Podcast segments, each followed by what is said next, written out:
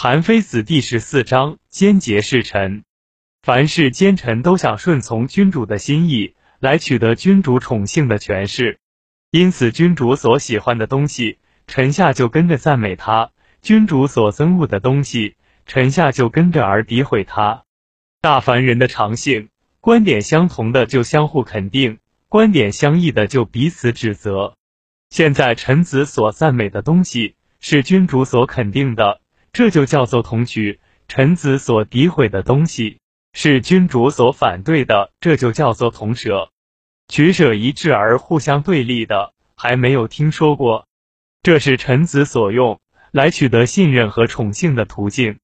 奸臣能够凭借君主宠幸的权势来诋毁或夸奖、提升或罢免群臣。君主如果没有权术来驾驭他，没有比较验证的办法来考察他。君主就将会因为奸臣和自己意见相同而相信他现在说的话，这是君主宠幸的臣子所以能够欺骗君主、成就私利的原因。所以君主一定会在上面受欺骗，而臣子一定会在下面握重权，这就叫做控制君主的臣子。国家有了控制君主的臣子，那么群臣就不会完全使出他们的智慧和力量来效忠君主。各级官吏就不会遵循法令来建立功绩。如何知道是这样呢？安全有利的事情就抢着去做，危险有害的事就忙着躲避，这是人之常情。现在做臣子的尽力建功，使尽聪明才智来效忠的，结果自身处境困难而家庭贫穷，父亲儿子都遭受祸害，作奸谋私来蒙蔽君主，使用财物来侍奉尊贵掌权大臣的结果。是自身尊贵而家庭富有，父亲儿子都得到安泽，人们怎么可能离开安全有利的道路而靠近危害的地方呢？治理国家出现了这样的过错，而君主还希望臣下没有奸诈，官吏们都奉公守法，这不可能做到，也就很明显了。所以，君主左右的近臣之道，忠贞诚实不能得到安全和利益，一定说我用忠诚老实的态度。侍奉君主，积累功劳来求得自己的安乐，这就像盲人想要知道黑白的真相，一定没有希望。如果依照法家思想推行正理，不去攀附权贵，仅侍奉君主而求得安乐，这就好像聋子想辨别声音是否清晰，更没有希望了。这两条路都不能够求得安乐，我怎么能不与人相互勾结，蒙蔽君主？做奸行私来侍奉有权势的人呢？这样就一定不顾君主的利益了。各级官吏也知道政治不能够求得安乐，一定会说：“我凭着清正廉明侍奉君主以求安乐。”就像没有规矩而想画成方圆，一定是没有希望的。如果靠守法不结成私党，做好本职工作而求安乐，这就像用脚来给头顶搔痒，更没有希望了。这两条途径不能够求得安乐，怎么能不抛开法令而来迎合有权势的人呢？这样就一定不会顾及君主的法令了。所以用徇私来侍奉有权势者的人就很多，而依法来侍奉君主的人就很少。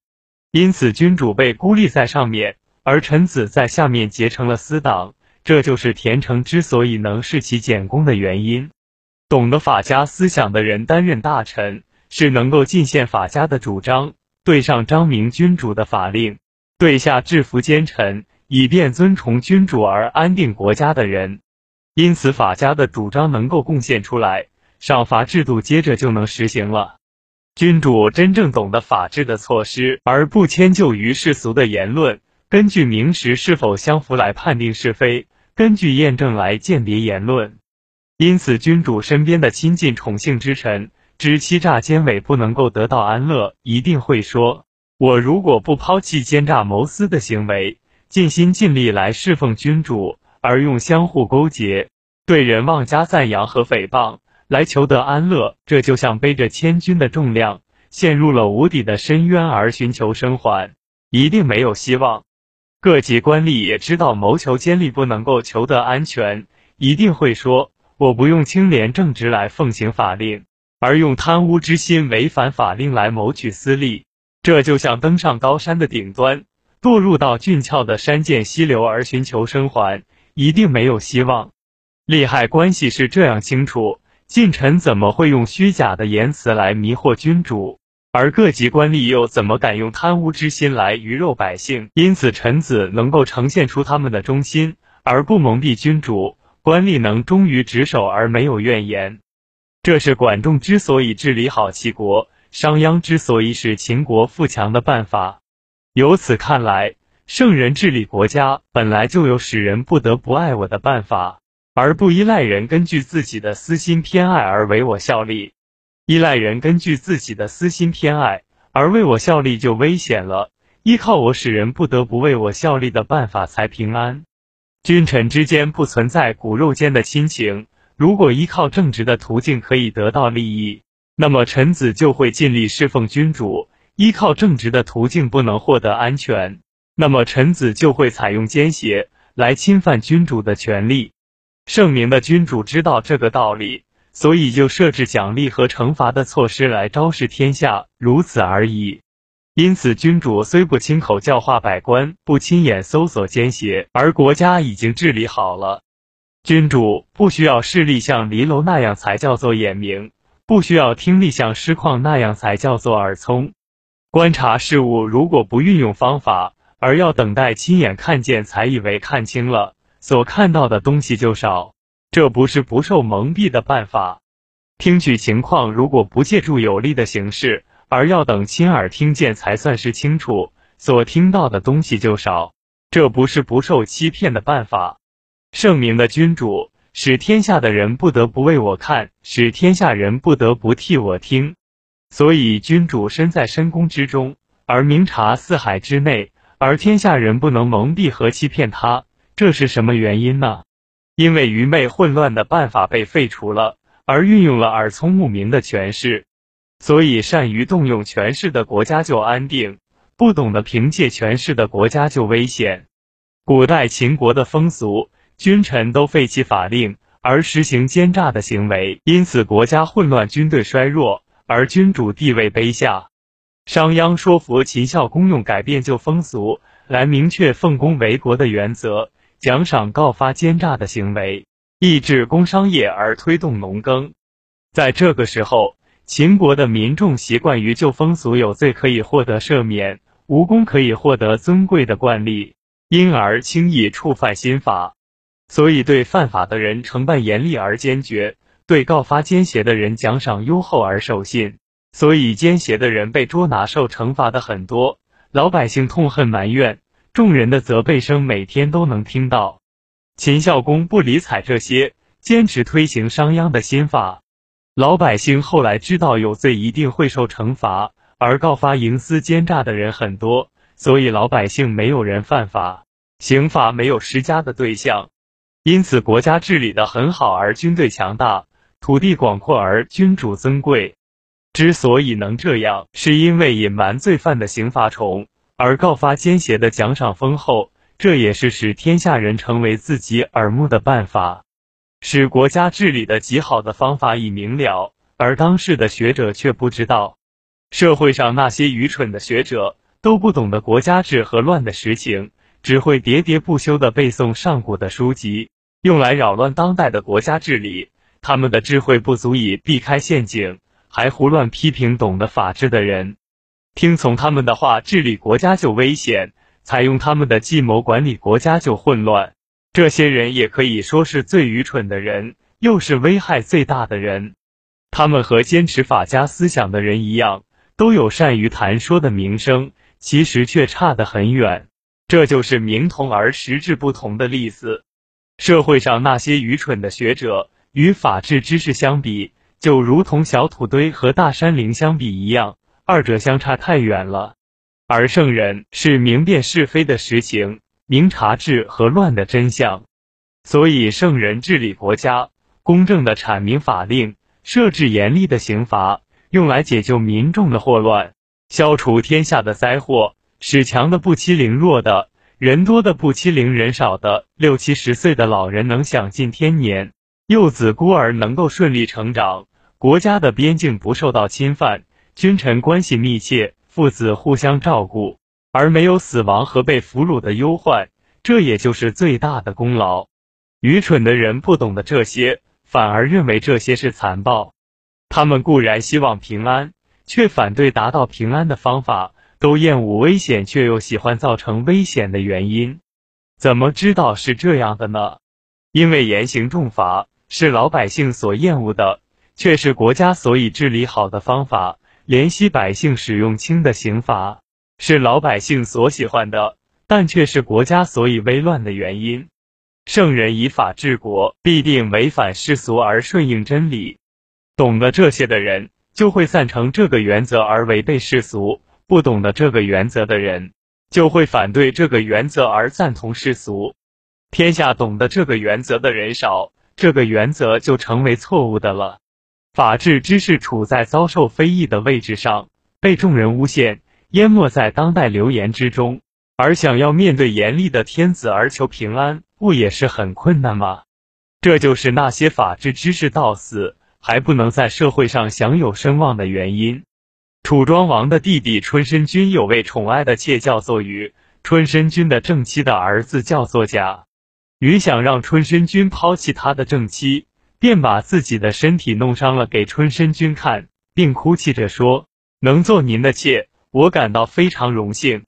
尽管如此，顺从夫人就无法侍候好您，顺从您又无法侍奉好夫人。”我实在不贤，没有能力使你们两位都称心。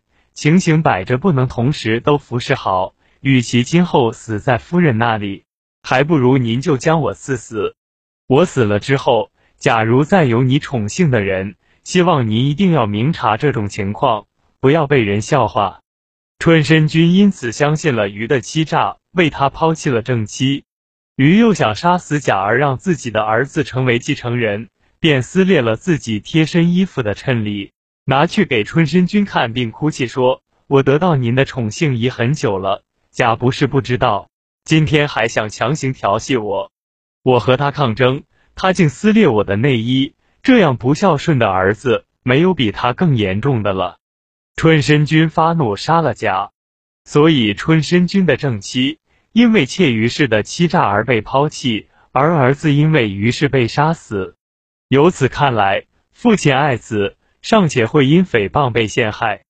君臣之间的交往没有父子之间的亲密关系，而群臣们诽谤的言谈又不只是像春申君的妾那样，只有一张嘴，这就不要奇怪那些圣人贤士会被杀死了。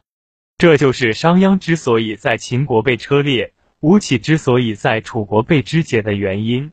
大凡人臣。犯有罪行，本来不愿被处罚，没有功劳，但都想要尊贵显赫。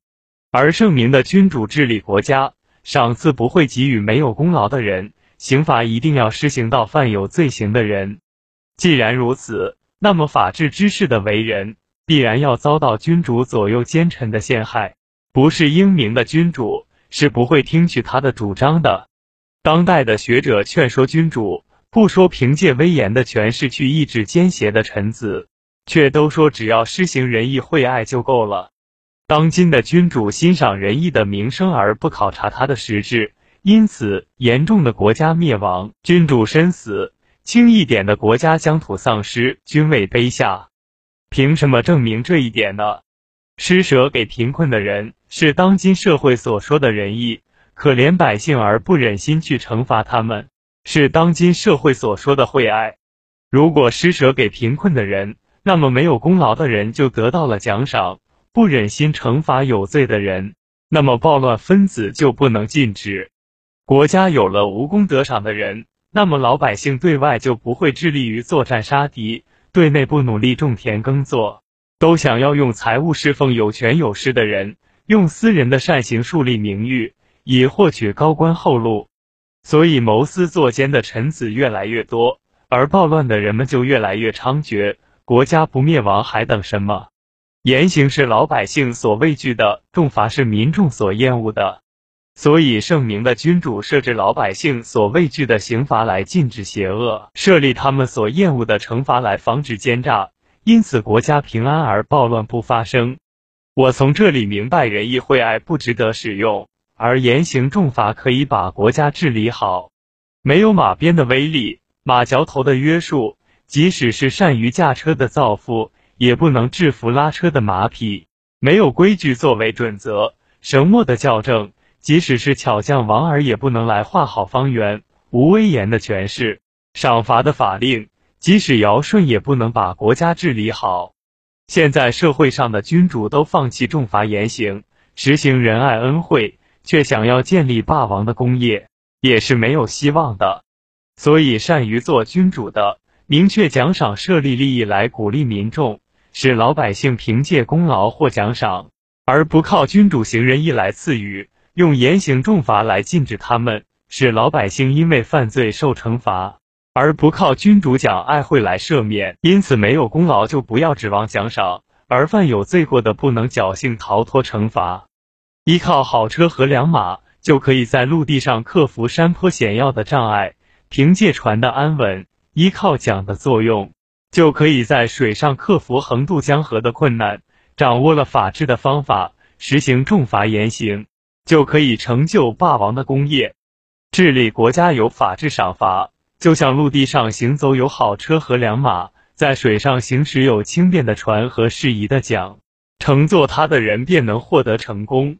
伊尹掌握了法治赏罚，商汤因此统治天下；管仲掌握了法治赏罚，齐桓公因此称霸；商鞅掌握了法治赏罚，秦国因此富强。这三个人都懂得霸王之术。明白治理好国家并使他富强的方法，而不因此被世俗之言所牵制。他们符合当代君主的心意，就会由布衣之士直接得到任用。他们处在倾向的位置上治理国家，就有了尊崇君主、开拓疆土的实效。这种人才称得上值得尊重的大臣。商汤的伊尹凭借方圆百里之地成为天子，齐桓公得到管仲，成为五霸之首。九次会合天下的诸侯，一举而匡正天下。秦孝公得到商鞅，土地因此扩展，军队因此强大。所以有忠臣的君主，在外没有敌国侵犯的祸患，在内没有叛乱之臣的忧虑，天下长久平安，而名声流传后世。这就是所谓忠臣。至于豫让作为智伯的臣子，对上不能说服君主，使他明白法治之理。以避免祸难，对下不能领导统御部众来安定国家。等到赵襄子杀了智伯，豫让便涂黑身子，割掉鼻子，毁了自己的形貌，以便为智伯报赵襄子的仇。这虽然有摧残自己的形貌、牺牲自己的生命来为君主报仇的名声，但实际上对智伯没有丝毫的益处。这是我看不起他的原因。而当代君主们却认为豫让忠诚而推崇他。古代有伯夷、叔齐、周武王把天下让给他们而不接受，二人饿死在首阳山上。像这样的臣子，不畏惧严厉的惩罚，不贪图优厚的奖赏，不能用刑罚来限制他，也不能通过赏赐来使用它，这叫做对国家无益的臣子。这是我所鄙弃的。但当代的君主却称赞且访求他们。谚语说：“麻风病人怜悯国王。”这是一句不恭敬的话。尽管如此，古代没有虚妄的谚语，不能不加以审查。这句话是针对劫杀死亡的君主而说的。君主没有用法治来统御他的臣子，即使是年龄大而资质好，大臣也还要得势擅自处理和决断事情。而各位各的私人要是忙碌，害怕君主亲戚和豪杰之事。借助于君主的力量来约束和诛罚自己，所以杀掉贤良成年的君主，而拥立幼小懦弱的君主，废掉正宗嫡子而立不该继位的人。所以春秋记载说，楚国的公子围将要到郑国去访问，还没有出国境，听说楚王病重而返回，趁入宫去探问楚王的病情，用他的帽子上的带子绞杀了楚王，于是自立为王。齐国的崔杼，他的妻子貌美，齐庄公与他通奸，多次钻进崔杼的家中。等到齐庄公回家时，崔杼的手下贾举率领崔杼的仆从攻击齐庄公。齐庄公进入崔杼家中，请求分一部分国家与崔杼，崔杼不答应。齐庄公又请求让他在宗庙里自杀，崔杼又不答应。齐庄公于是逃跑，翻越崔家的北墙。贾诩用箭射击齐庄公，射中了大腿，齐庄公掉下来了。崔杼的手下人用戈乱砍齐庄公，把他杀了，而立齐庄公的弟弟齐景公为王。最近所能看到的，李兑在赵国掌权，赵武灵王被困百天而饿死，卓齿在齐国掌权，抽了齐闵王的筋，把他吊在宗庙的大梁上，过了一夜，齐闵王就死了。所以麻风病人虽然长疮生脓，但向上和春秋上的记载相比，还不至于缠住脖颈和射中大腿；向下和当代相比，还不至于饿死抽筋。因此，被劫杀死亡的君主，他们内心的恐惧、肉体上的痛苦，一定超过了麻风病人。由此看来，即使是说麻风病患者哀怜君主，也未尝不可。